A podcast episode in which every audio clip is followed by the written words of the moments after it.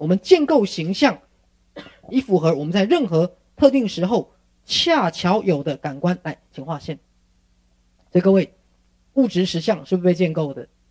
所以每个不同的宇宙，先建构出它的物质形式，再建构出能够感知那个物质形式的什么感官。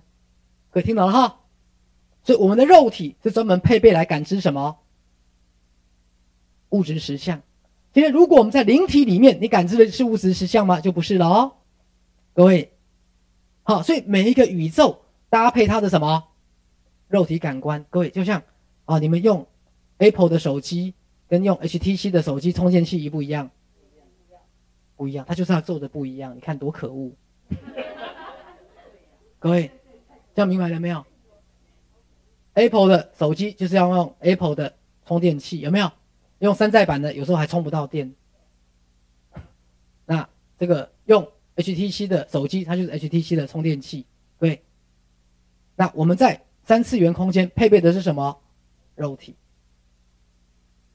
所以为什么我们出生到这个空间来要使用肉体，还是被生下来？为什么我们离开肉体要火化或埋掉，化为尘土的一部分？因为肉体只配备在。物质实相使用，你能把肉体带到其他的空间吗？各位听懂我的比喻了哈？肉体你是不能带到其他的空间去的，因为两者所使用的伪装实相不同，所以在每个伪装系统里面有它专门配备的肉体感官，这样明白了哈？有专门它配备的肉体感官，它是不同频率的，所以当我们使用肉体，我们就会以为我们的宇宙。是唯一的宇宙，可是透过我们的肉体，透过我们的科学或我们现在所谓的感知，我们只能感知到我们的宇宙，明白了吗？可是我们整个让我们的宇宙这么大，浩瀚的银河，各位其实只是什么？再次那个比喻的一小方块的一格子里面，听懂了吗？对，所以各位你想想看，什么叫多重次元的？空间里面有空间，时间里面有时间。无穷无尽，各位就像梦中有梦，梦中又有梦。好，我昨天在中正纪念堂我讲了，我们活在一个又一个的梦里面，每一个梦就是一个宇宙，每一个梦就是一个宇宙。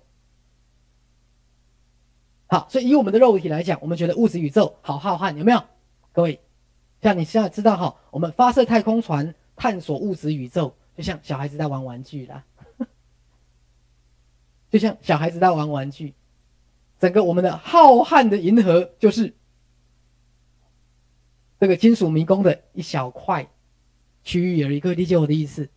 而且从赛斯那个啊空间来讲啊，随时可以看到我们整个的宇宙。